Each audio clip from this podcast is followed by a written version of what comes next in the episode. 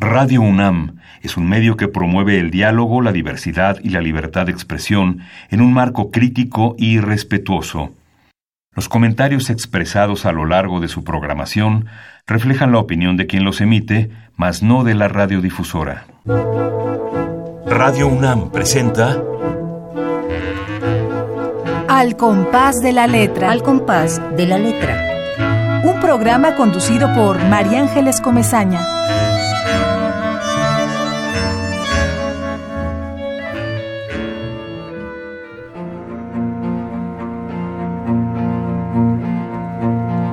Epitafio. Mi mano de arena en mi pecho finalmente descansa. Créanme ahora los árboles, lúbricos peinados en el polvo rojo de carmín. Mi sangre feliz en el día cantaba, su cabeza decía, me hablaba en oscura caoba. Despertaba terror en mi oído. Muerta tu cabeza tiene adornos luminosos del infierno. Pobre santa, Vendiste mi mar escuchando cosas que no dije. Noche de mayo, miniatura recatada, oscura, de alondras plateadas, quieto plomo de muerte. Párpados cerrados, anhelos de luna, velos que temen perderse. ¿Eres ciego? No tengas piedad, adiós. Me parece tanto tiempo esperar reina sobria e inadvertida de la noche. Tu resignada luz marchitó mis guirnaldas, vendió con celo dibujado todos nuestros suspiros. Lloro, conozco que no perdonas. Viviré donde no podré jamás toda azul vestida encontrarte. Distante, aquel inolvidable día de luciérnagas desechaste el amor. Llegué al marmóreo sueño, luz con invisibles ruedas de jazmines reunidos, tristeza final. No eres ángel, es vestidura la muerte que llega con la seducción final. Me amó un ángel de alas artificiales, un disfraz de mi sombra.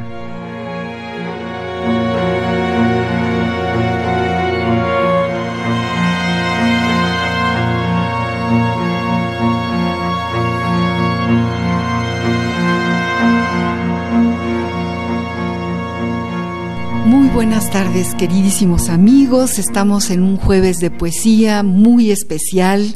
Eh, la tarde de hoy hemos venido al Instituto de Fisiología Celular a hacer este programa que en sí mismo es un poema.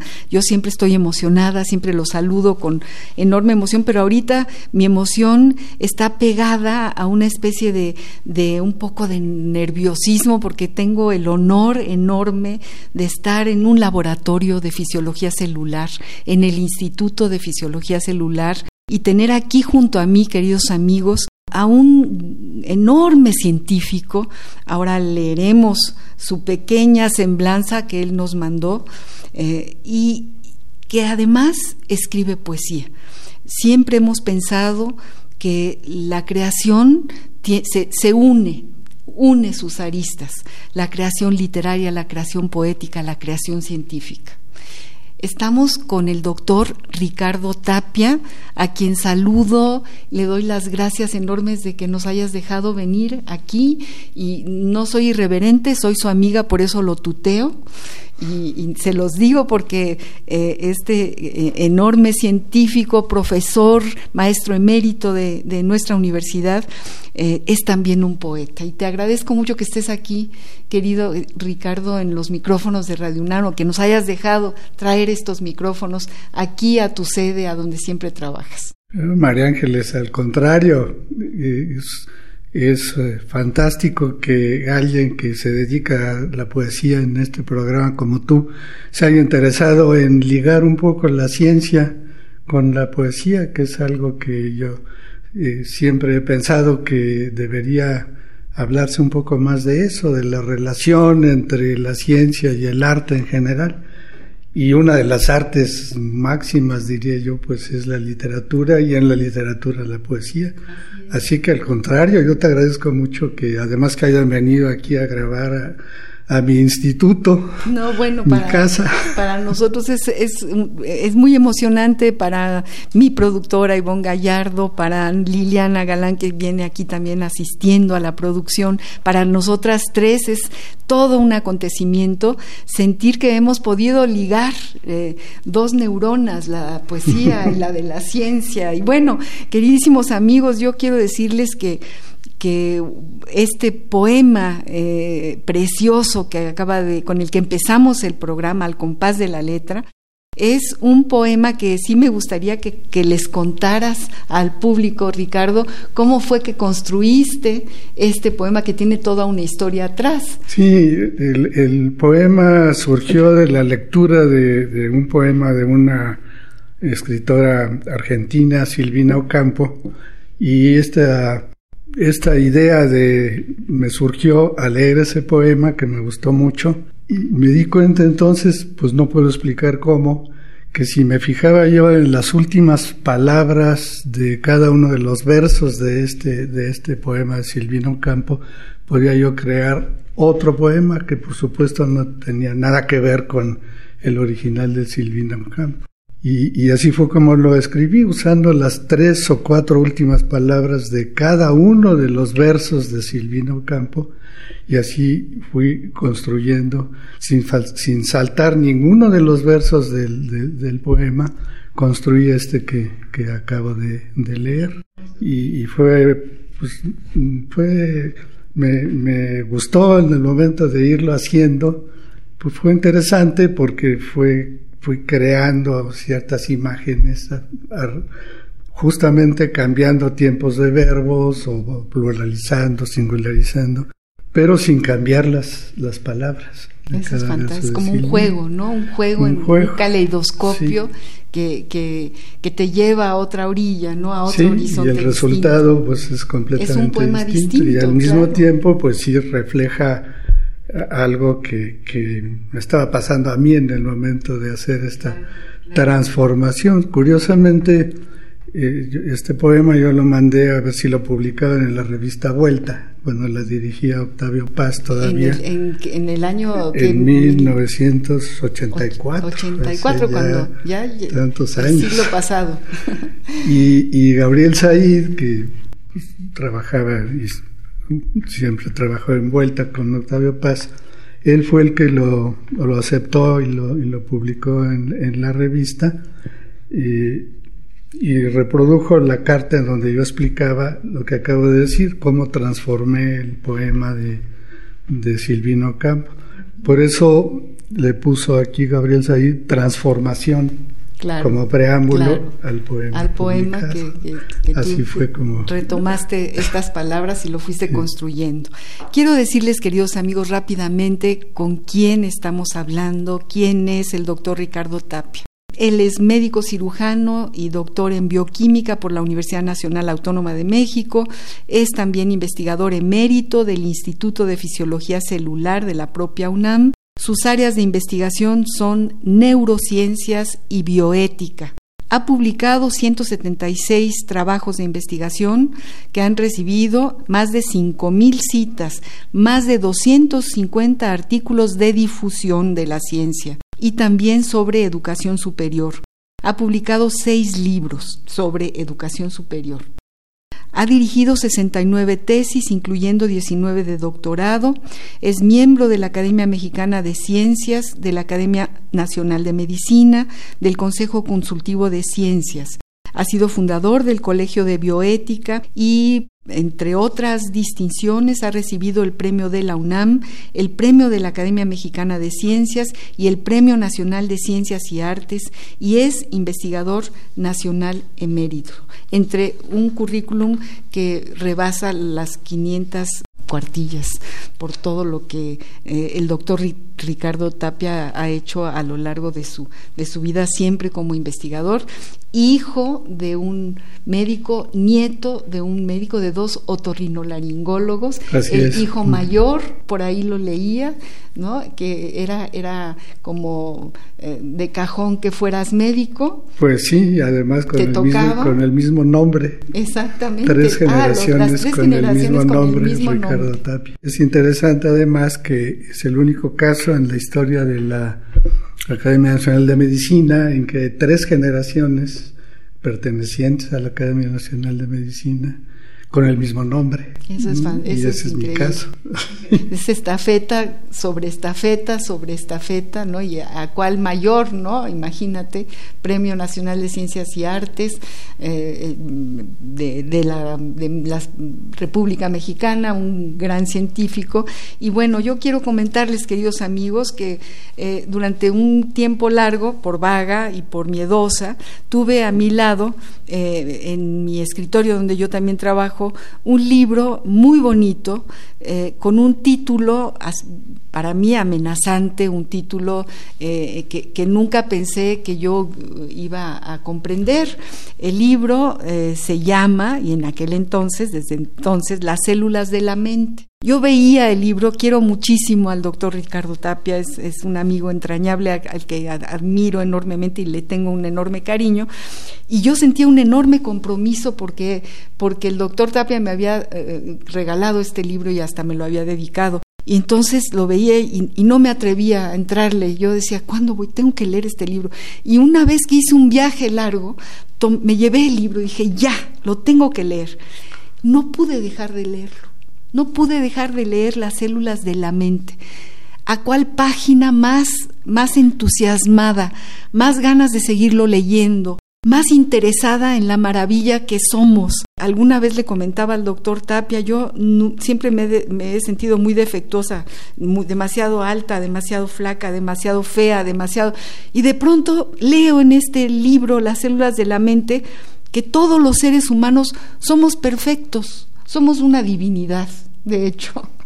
Nos convence el texto, la investigación, la narrativa de este libro, Las células de mi mente, porque nos cuenta un cuento y nos hace partícipes de este cuento. Es como una meta eh, trabajo, es un trabajo más allá de, de, lo que significa, porque en realidad nos está hablando de nosotros mismos, ahí nos estamos descubriendo, es como un enorme espejo, Ricardo. Y, y este, este libro al que llegamos está pleno, lleno de poemas. Está Sor Juana Inés de la Cruz, está San Juan de la Cruz, Pablo Neruda, Jorge Luis Borges, Luis Ríos en su poema Pilar Rioja, Alejo Carpentier.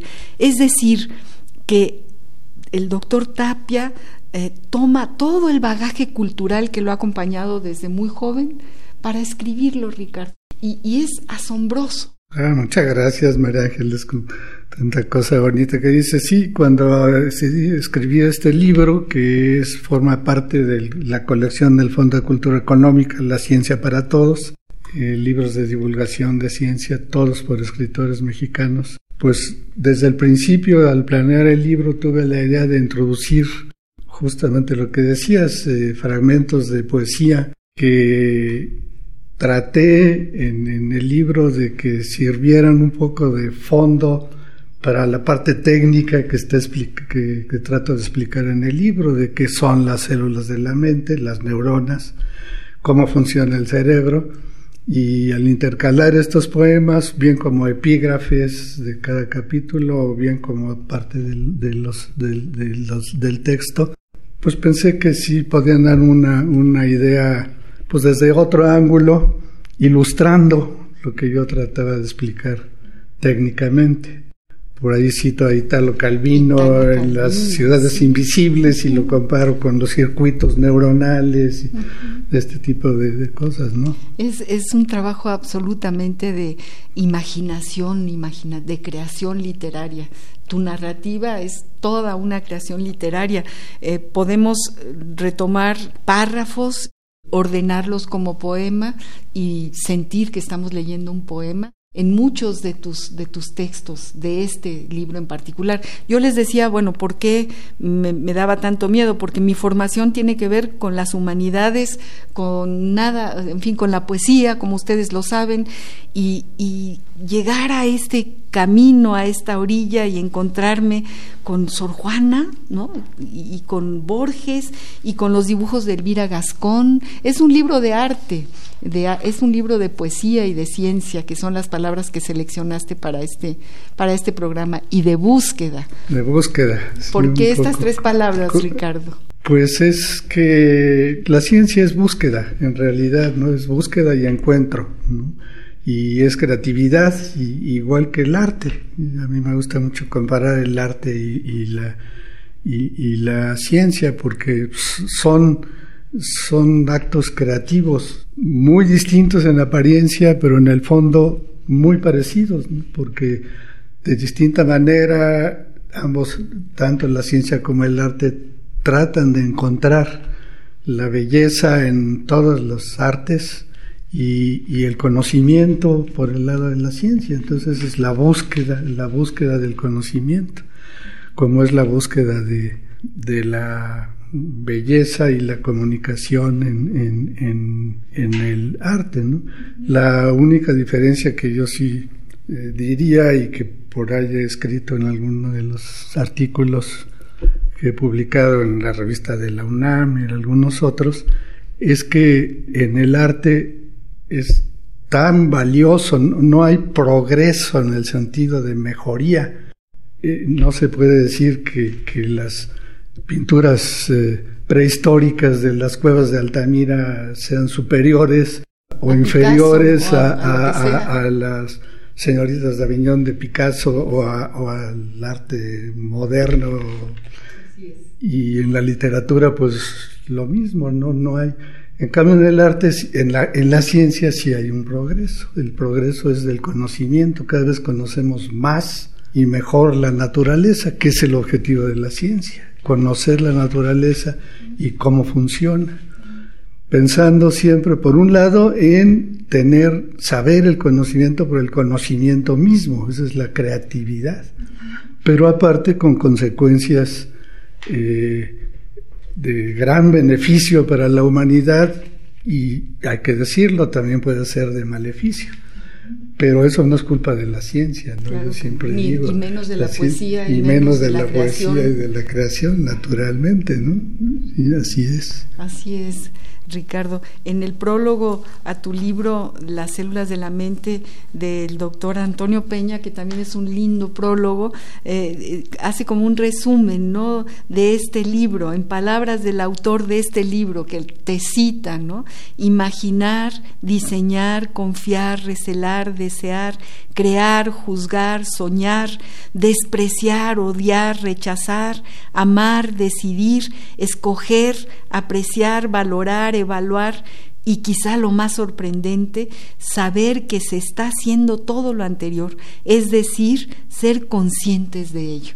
Cuando, cuando describe la importancia de todo este relato magnífico, científico, evidentemente, que nos regalas a, todos los que, los que llegamos a él, Ricardo. Queremos eh, eh, decirles que bueno, este es un programa dedicado a la poesía y a sus poetas, a sus creadores y el doctor Ricardo Tapia tiene eh, muchos poemas y queremos escucharlos. ¿Por qué no nos lees, Ricardo, alguna, alguno, algún poema de los que acabas de sacar de tus carpetas de hace tiempo?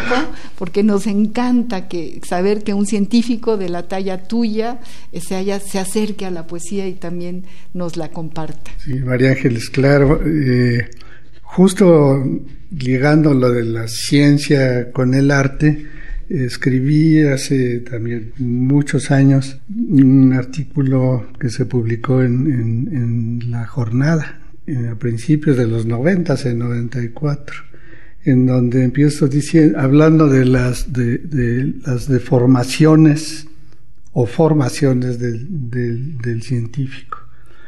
Y empiezo hablando en el artículo de a veces la eh, sensación de incomprensión que a veces sentimos los científicos cuando estamos hablando ante en reuniones sociales en general, en la vida diaria y, nuestra, llamémosle, exigencia de pedir datos de lo que se está diciendo, ¿no? Entonces, frecuentemente, y eso es lo que pongo en el artículo, somos acusados de fríos, calculadores, que no nos interesa más que los datos y, y no lo demás.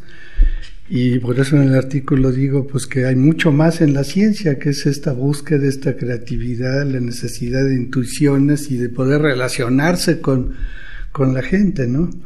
Y como final de este, de este artículo escribí este poema que juega con una sola palabra y la va cambiando, que se llama Para multiplicar la soledad. Y dice así, soledad, soledades, soledad es, sol, edad, soles, edades, sol es, edad, soles, edad es, sol es, edad, sol, edad es, sol de edad, soles de edades, sol es de edad, solo es de edad, solo es de edad, solo es edad, solo de edades, Soledad de soledades, sol, edad de soledades, soledad de sol, edades, sol, edad, soledades, soledad, soledades,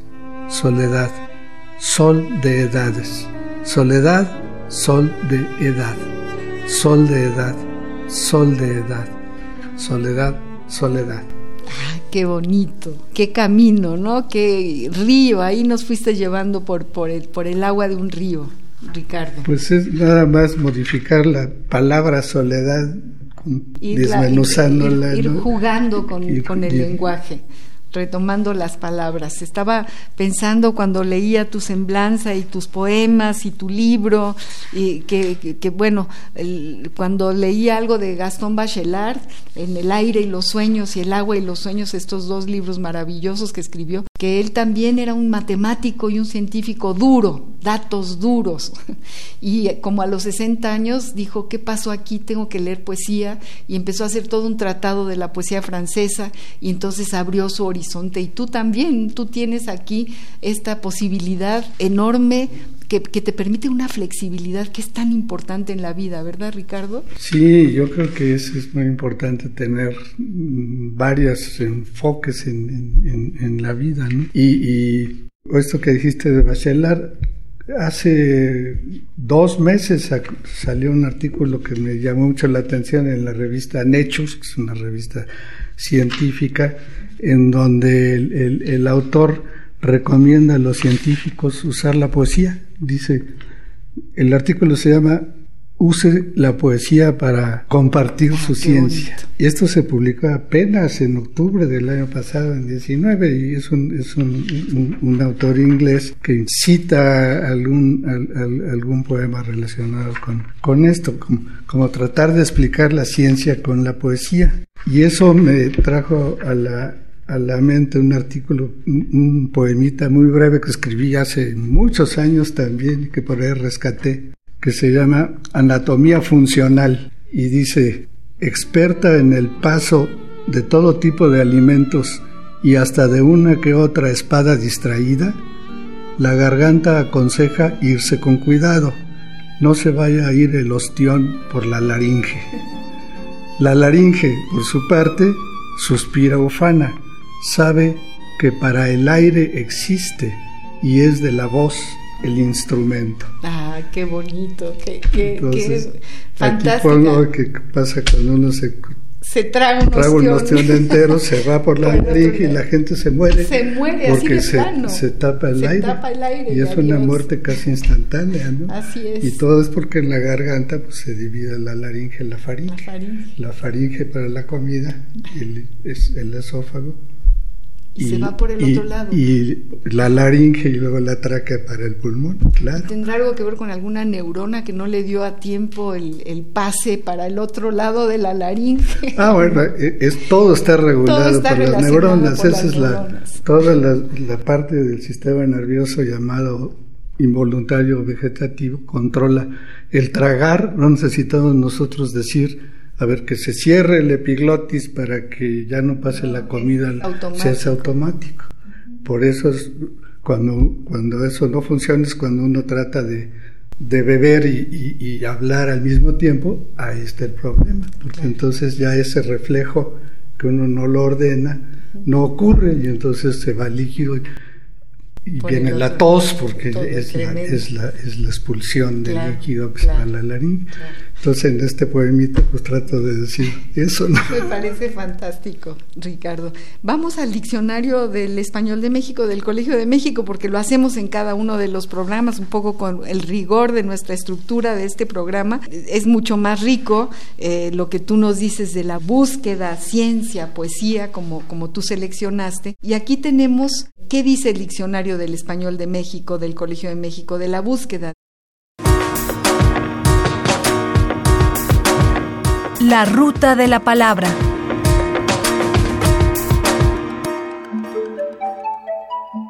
Búsqueda.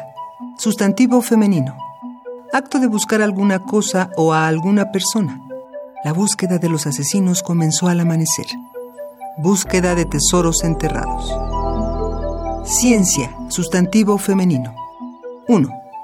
Actividad mediante la cual el ser humano produce conocimientos, explicaciones y predicciones acerca de algunos fenómenos, empleando generalmente la observación y la experimentación. Dedicarse a la ciencia, el avance de las ciencias. 2.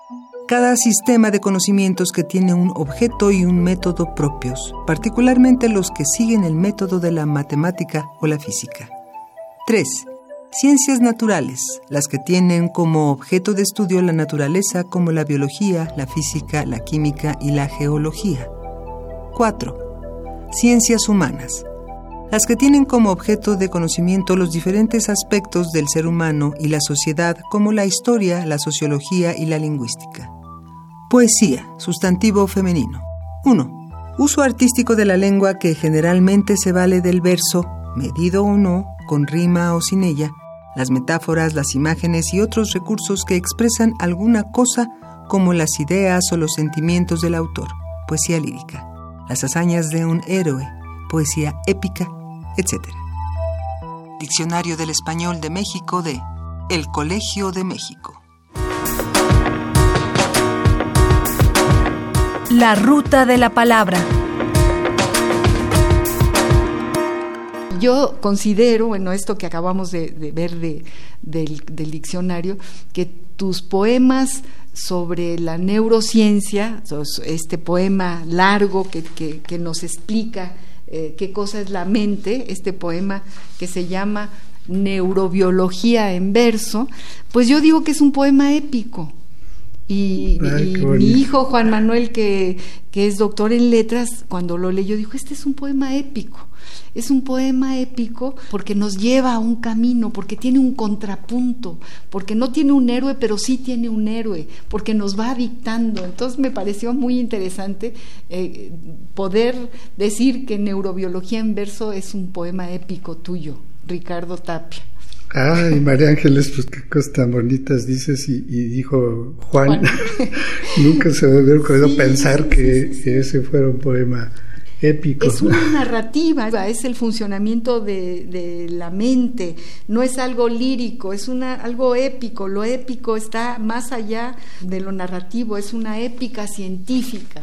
Así que todo esto, todo esto eh, salió de la lectura de este poema. Este poema es muy largo, queridos amigos, neurobiología en verso, y yo creo que es como un resumen de las células de la mente, de alguna manera. De una parte, por lo menos. Vamos a leer una, parte, no sé si, Yo ya ahí lo, lo subrayé y a lo mejor no, no se lee bien, pero Sí, pues, si es, es largo el poema.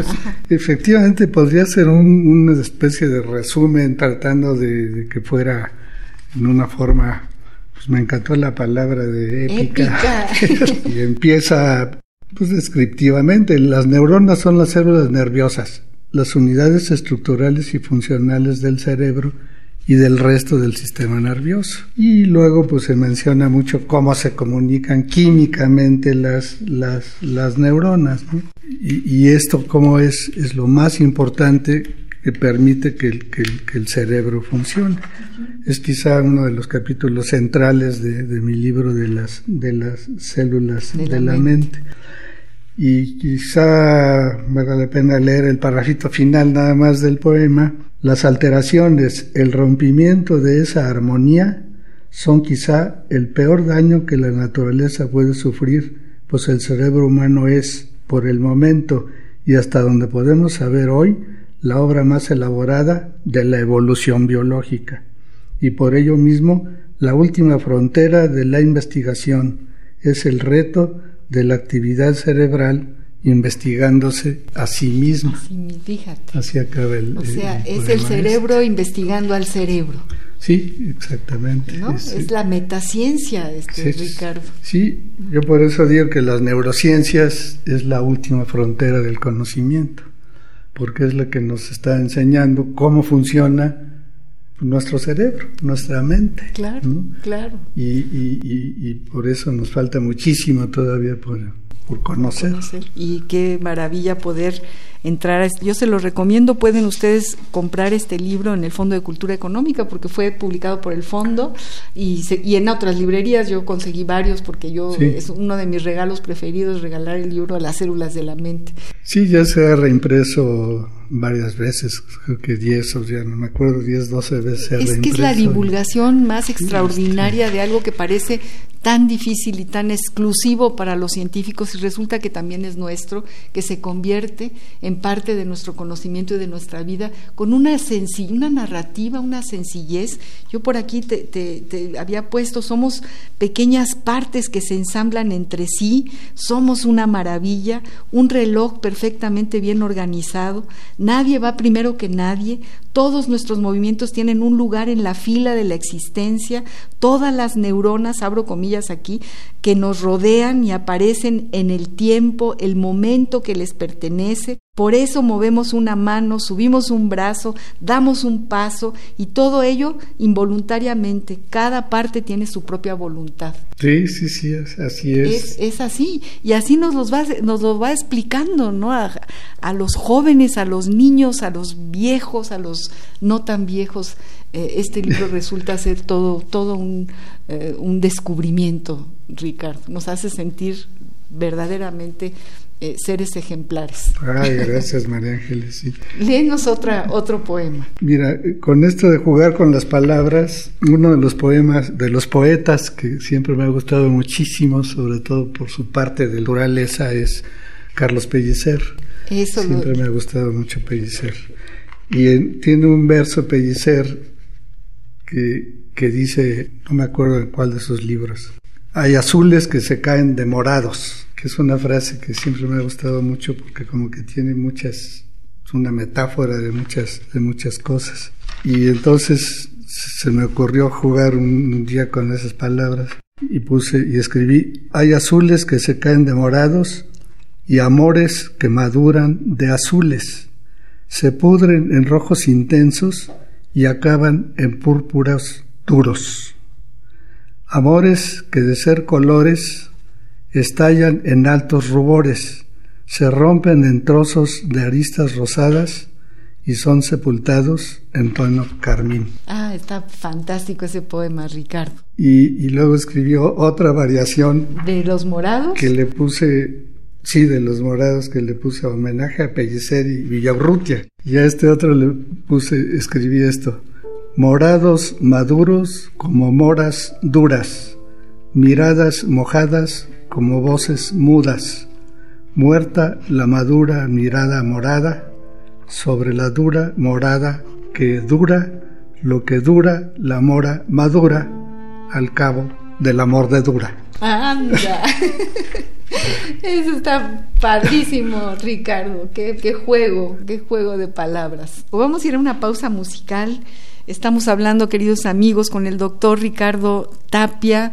Estamos leyendo, escuchando sus poemas de distintas épocas de su vida, hablando de su trabajo como científico y muy emocionados de estar aquí en el Instituto de Fisiología Celular. Y bueno, nuestra pausa musical eh, se nos ha ocurrido que el, poema bellísimo de, de Gabriel Celaya, que se llama La poesía es un arma cargada de futuro, viene bien en este momento porque la ciencia es un arma cargada de futuro. Vamos a escucharla. Poesía para el pobre, poesía necesaria como el pan de cada día, como el aire que exigimos trece veces por minuto para ser y en tanto somos, dar un sí que glorifica. Porque vivimos a golpes, porque apenas si nos dejan decir que somos quien somos. Nuestros cantares no pueden ser sin pecado un adorno Estamos tocando el fondo, estamos tocando el fondo. Maldigo la poesía concebida como un lujo cultural por los neutrales, que lavándose las manos se desentienden y evaden. Maldigo la poesía de quien no toma partido, partido hasta mancharse Hago mía las faltas, siento en mía cuánto sufren y canto respirando. Canto y canto y cantando más allá de mis penas, de mis penas personales. Me ensancho, me ensancho. Quiero daros vida, provocar nuevos actos y calculo por eso con técnica que puedo. Me siento un ingeniero.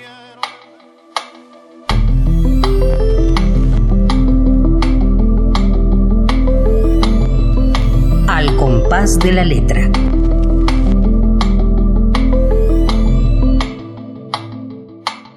Esta música, este poema, la poesía es un arma cargada de futuro. Eh, Ricardo Tapia y la ciencia es por excelencia un arma cargada de futuro. Y por eso se nos ocurre que esta canción, que, cuyo cantante es, es Paco Ibáñez, tiene que ver con la ciencia, la poesía, la búsqueda. Y bueno, queridos amigos, estamos hablando con el doctor Ricardo Tapia, estamos eh, realmente haciendo, eh, caminando sobre una, una, serie de palabras, de ideas que se, que se van recreando a sí mismas en muchos de los poemas que nos acabas de leer. Y te pediríamos, Ricardo, que nos leyeras alguna, alguna otra cosa que tengas tú por ahí, para pasar después a esta cápsula que tiene que ver con los epistolarios y que hemos seleccionado una carta que tiene que ver con la neurociencia y tiene que ver con la fisiología celular, pero cuéntanos esto que nos vas a leer ahora. Este es un, una especie de, yo diría, poema en prosa, algo así que, que escribí hace tiempo. Una puesta de sol que poco prometía se volvió ecos de luz rosada en su reflejo sobre las lenguas de las olas que, suavizadas por el dulce atardecer, formaban espejos mientras lamían la tersa arena de la playa Iztapeña.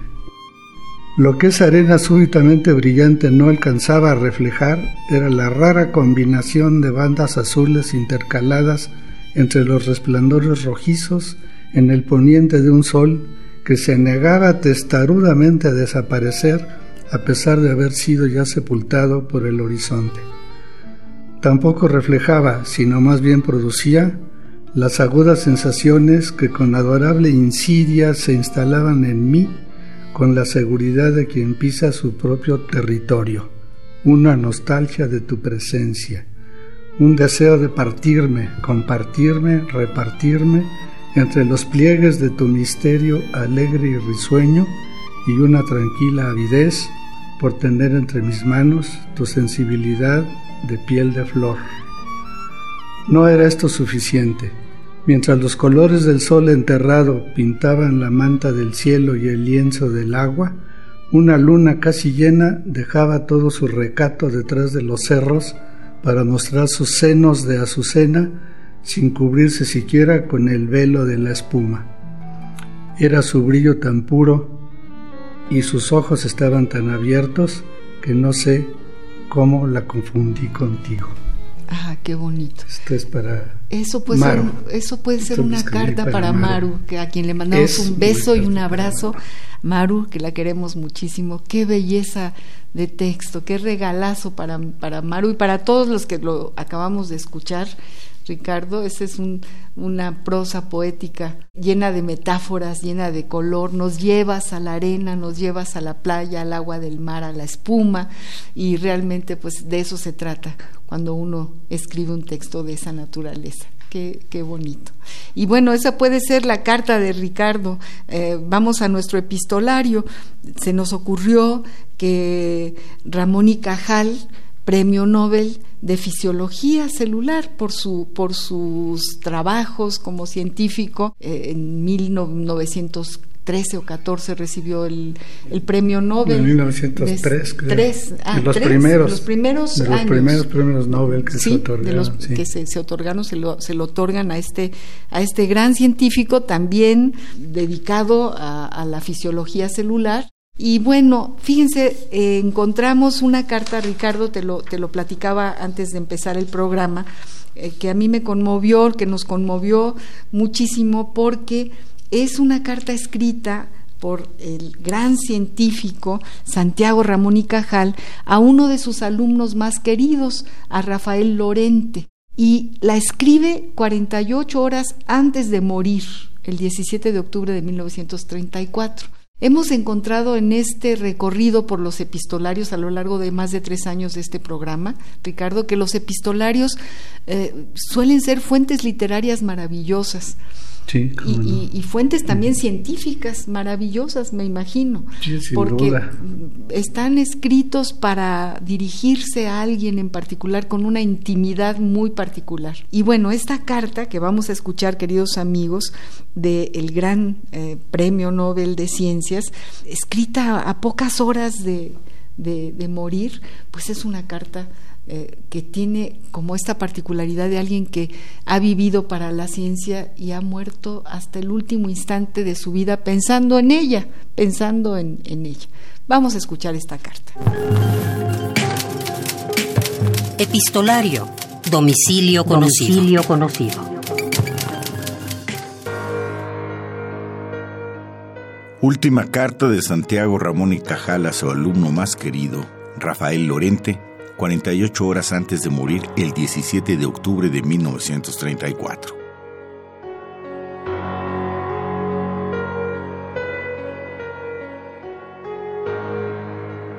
Estimado compañero y amigo, yo me encuentro muy grave, con una colitis que no me permite abandonar el lecho o comer ni escribir. Sirve esta para decirle que recibí su trabajo sobre el asta de Amón del ratón, agradeciéndole el regalo. Dos observaciones, no más. Espinas noté que no se trata de excelencias puntiagudas y regulares, sino de gencinas espinar terminadas por una bola. El pedículo a veces es demasiado pálido. Asta de Amón, el ratón, es más favorable para un estudio estructural. Es difícil descubrir las células de axón corta y ofrece una tendencia excesiva a dar macizos de fibra sin detalles de origen en terminación. ¿Por qué no ha trabajado usted en el conejo de 20 a 40 días? El Cox me proporcionó magníficas arborizaciones vueltas de células de axón corto y multitud de detalles que no siempre se ven bien con el método de Golgi. Le saluda cariñosamente su viejo amigo Cajal. Premio Nobel 1906.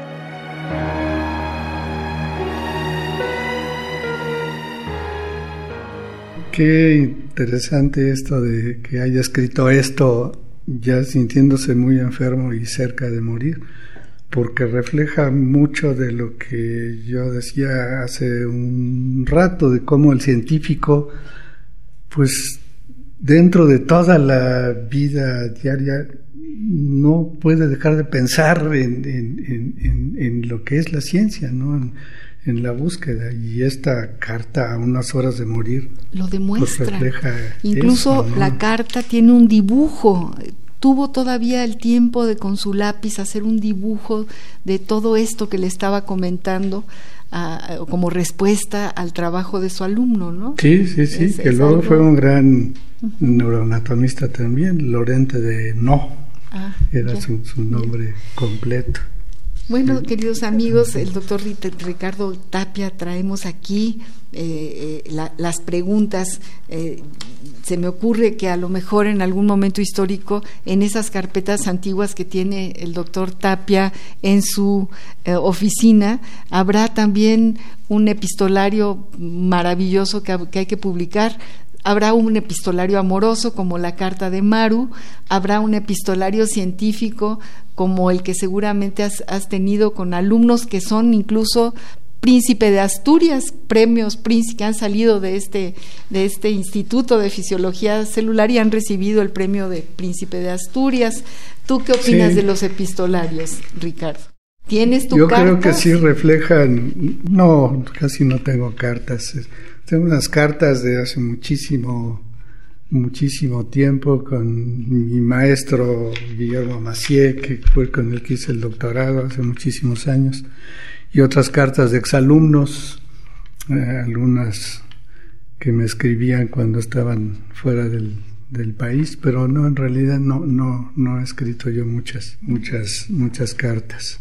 De lo que, volviendo a la poesía, hasta me he atrevido de pronto a escribir algún soneto en, en alguna etapa de esas críticas que uno tiene siempre y, y, escribí este soneto que a lo mejor es malísimo, no sé, pero que, pero que me, pero que me, pues que así me salió. Escribir un soneto con el alma en un hilo, esperando que la forma salga redondeada. Pedir que la letra surja casi de la nada, como de la flor emerge su pistilo, para decir que la vida nos tiene en su filo de elegante cuchillo de hoja nacarada que se quiebra tantas veces la mirada de la esperanza sostenida en vilo, que los ojos gritan su pena dolorida gota a gota, mas sin un lamento, y el alma estalla de tristeza dividida por el corte del filo en movimiento, puesto en marcha de pronto por la vida hasta romper el hilo sobre el que va el aliento. ¡Ah, qué bonito, Ricardo! Que, es un soneto redondo, no es fácil escribir un soneto, Ricardo. ¿Qué otra cosa nos lees? Porque ya estamos a punto de terminar nuestro programa, tenemos todavía unos cuantos minutos y podemos seguir, seguir escuchando tu poesía. Otra vez, eh, volviendo a la revista Vuelta, en los ochentas también, esta poeta Ulaluma González de León publicó una especie de convocatoria para escribir poemas, le llamó Bola de Nieve, en donde una palabra, la siguiente palabra tenía que tener una letra más y la siguiente otra letra más y otra letra más. Y, pidió entonces en, ahí en la revista a los lectores. Y yo escribí uno y, lo mandé, nunca me lo publicaron, pero de todos modos. Pero ahí lo, tenemos. Pero lo que hice fue llevar la, la bola de nieve hasta aumentar el número de letras por palabra, pero luego de regreso. Ah, de ida y vuelta. De ida y vuelta. Y lo mandé y como te digo, pues no, no lo publicaron, pero bueno.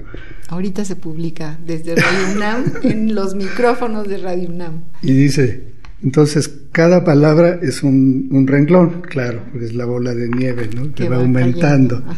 Y no que ibas lenta, grande, gigante, libélula brillante, emocionada, enternecida, conmocionada, soberbiamente cariacontecida, implacablemente antimasculinista, arrebatadoramente autopsicoanalítica, incomprensiblemente, inmisericordiamente desenmascarándote, encantadoramente inteligentísima, contorsionista, inteligible, equilibrista, emocionales, derroteros ajustaste, corriste caminos apenas tuyos, pero sin mí. Ah, que es un juego, Ricardo. se podría leer como prosa para que se entienda. No, pero... está, es una bola de nieve que va cayendo palabra, es como lluvia de palabras, lluvia de. Fíjate, decía en cada palabra tiene una letra más que la que la que la que sí, claro, claro, y va creciendo y va creciendo. Decía Fabio Morábito, que es un escritor joven, muy premiado, no sé si has oído hablar de él, si lo has leído, bueno, que vino al programa también. Él decía que cuando se escribe con intensidad se está en realidad robando, sustrayendo de los bolsillos del lenguaje las palabras necesarias para aquello que uno quiere decir justo esas palabras, ni una menos ni una más. Ahorita me, me, acordé de eso por todo lo que tú estás, por tu, por tu bola de nieve de palabras, ¿no? Y, y bueno, eh, yo vuelvo a tu libro las células de la mente, pero encuentro en tus páginas, en tu narrativa, poemas cortos y largos entretejidos en esta narrativa. Tú a lo mejor lo, inconscientemente vas escribiendo, pero aquí podemos sacar toda una un poemario con la, sin, sin, sin, cambiar nada más que el, el, lugar de las, de las oraciones y de, y de, las frases y de la narrativa, ¿no? hacer un poema, ¿no? Eh, por, bueno, otras, otra, en tu narrativa, poemas cortos, poemas largos, por ejemplo, la sonrisa es, en efecto, uno de los medios para lograr comunicarnos cuando te refieres a, a, la manera en que unos y los otros tomamos contacto, cuando hablas de los reflejos internos y los externos, de toda esta, esta eh, análisis impresionante científico de lo que es la, la mente, ¿no? Pero, pero además lo, lo ilustras justamente con, con la sonrisa, dices, tanto que casi inconscientemente y a veces conscientemente la usamos con mucha frecuencia la risa. Cuando lo hacemos, si hay reciprocidad y obtenemos otra sonrisa como respuesta, sabemos que algo existe entre la persona que nos respondió y nosotros. Es decir, tú ahí vas incluso relatando la manera en que un hombre y una mujer, una mujer y una mujer, un niño y una niña, eh, surge esa chispa nada Comunicación más con una a base de, una, expresión tan sencilla y eso es absolutamente poético. Aquí eh, en tu libro eh, podemos de aquí retomar un poemario, ya te lo decía yo hace, hace un momento. Léenos algo más, Ricardo. Tu mirada disfraza de luz a la niña de tus ojos. Por eso no conozco su color, lo ocultas aunque no quieras en la enredadera de un cristal.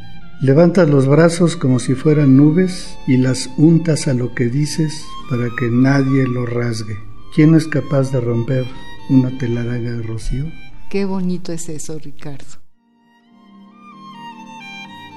Parece que el aire quiere decir algo cuando siente tus pestañas y la luz se avergüenza cuando se compara con tus ojos. Uy, qué maravilla. Estos son poemas para Maru. Pura poesía de amor. Sí. Maru, tenemos que publicar esos poemas. Tenemos al final de, de este libro, tenemos algo también que es muy, muy bonito y que, y que quiero un poco redondear, terminar, porque se nos acaba el tiempo, Ricardo, eh, con esto eh, que, haces con nosotros, o sea, nos llevas a tu escritorio, a todo lo que pasa mientras escribes, a todo lo que se escuche desde, desde, esa ventana donde escribes. Eh, esto me parece también una, una manera de invitar al lector a conocerte en este último capítulo y a saber ¿Cómo es que un, o sea, aquí yo respondo a la pregunta que siempre hago, ¿cómo escribes, a qué hora, cómo le haces, qué, qué es lo que te impulsa a, esta chispa? Voy a permitirme leer de, en la página 134 de Las células de la mente este texto que es como una caricia, es como una manera de llevar al, lector realmente al momento de la creación, a la naturalidad de lo que sucede, ¿no? Dice, Mientras escribo estas líneas, pasa por mi cerebro una multitud de ideas, sensaciones auditivas y táctiles, recuerdos, asociaciones y emociones. Por una parte, tengo la idea general de lo que quiero desarrollar en este capítulo y al tiempo que escribo voy ordenando, corrigiendo, cambiando o modificando el orden de las frases y de las palabras, tratando de que lo que quiero decir quede lo más claramente explicado e inteligible. Tacho una palabra o una oración completa, releo, reempiezo desde el inicio, reconsidero. Pienso en el ulterior desarrollo del capítulo e imagino por instantes fugaces cómo se irá armando a medida que continúe con su escritura.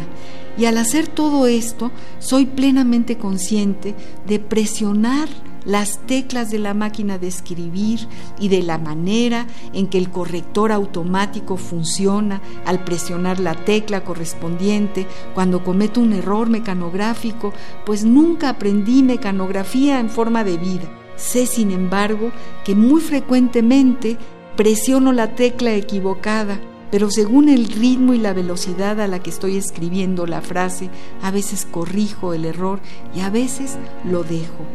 Todo ocurre sin que pierda el hilo de la idea de fondo que estoy tratando de comunicar.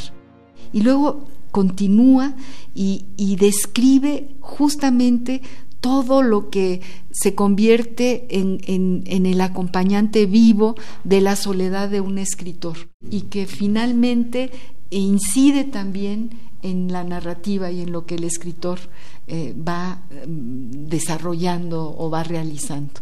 Y es bellísimo que nos dejes entrar a tu máquina, a tu lugar, a tu ventana y a todo lo que sucede mientras tú estás escribiendo esta maravilla, Ricardo. Queridos amigos, estamos a punto de terminar el programa, de despedirnos. Este ha sido un programa muy especial. Ha inaugurado una nueva relación con la poesía, con lo que siempre hacemos. Y ha sido verdaderamente una maravilla que nos hayas permitido estar aquí, Ricardo. De verdad, muchísimo. A nombre de Radio UNAM, de Benito Taibo, que también estaba muy contento de que estuviéramos aquí, eh, el director de Radio UNAM. A nombre de nosotras, muchas gracias por, por dejarnos platicar contigo leer tus poemas, entrar en este mundo tuyo tan enriquecedor para todos, Ricardo. Muchas gracias, María Ángeles, muchas gracias a Radio UNAM. Y gracias por venir acá al, instituto, así que lo, que lo conozcan, pues es un gran instituto de los, y pues tratamos de hacer muchas cosas aquí, como en todos los institutos de la UNAM nuestra gran casa. Nuestra gran A la que le debemos todo. Así es, así es. Yo creo que terminamos el programa agradeciéndole desde luego a mi queridísima Ivonne Gallardo, productora del programa, a nuestra querida Liliana, Liliana Galán, que ha sido la asistente de producción, y te pediríamos que terminásemos escuchando un poema tuyo y despidiendo a todos los que nos han estado sintonizando. Queridos amigos, yo soy María Ángeles Comezaña. Eh, muchas gracias por reescuchar al compás de la letra y terminamos justamente con un poema del doctor Ricardo Tapia. Pues es un poema que son las emociones que me ha causado una de las obras musicales que, que me gusta muchísimo, que son las cuatro últimas canciones de Richard Strauss. Y entonces escribí esto. Strauss levanta sus ojos iluminados y detiene el movimiento de las sombras, imparte su luz a la voz, reconoce los límites del llanto, esculpe las notas con cincel de la garganta para recrear placeres desconocidos, ensimismamientos cristalinos, lúcidas corrientes sumergidas de emociones no reconocidas. Queridos amigos, hasta el próximo jueves al compás de la letra. Radio UNAM presentó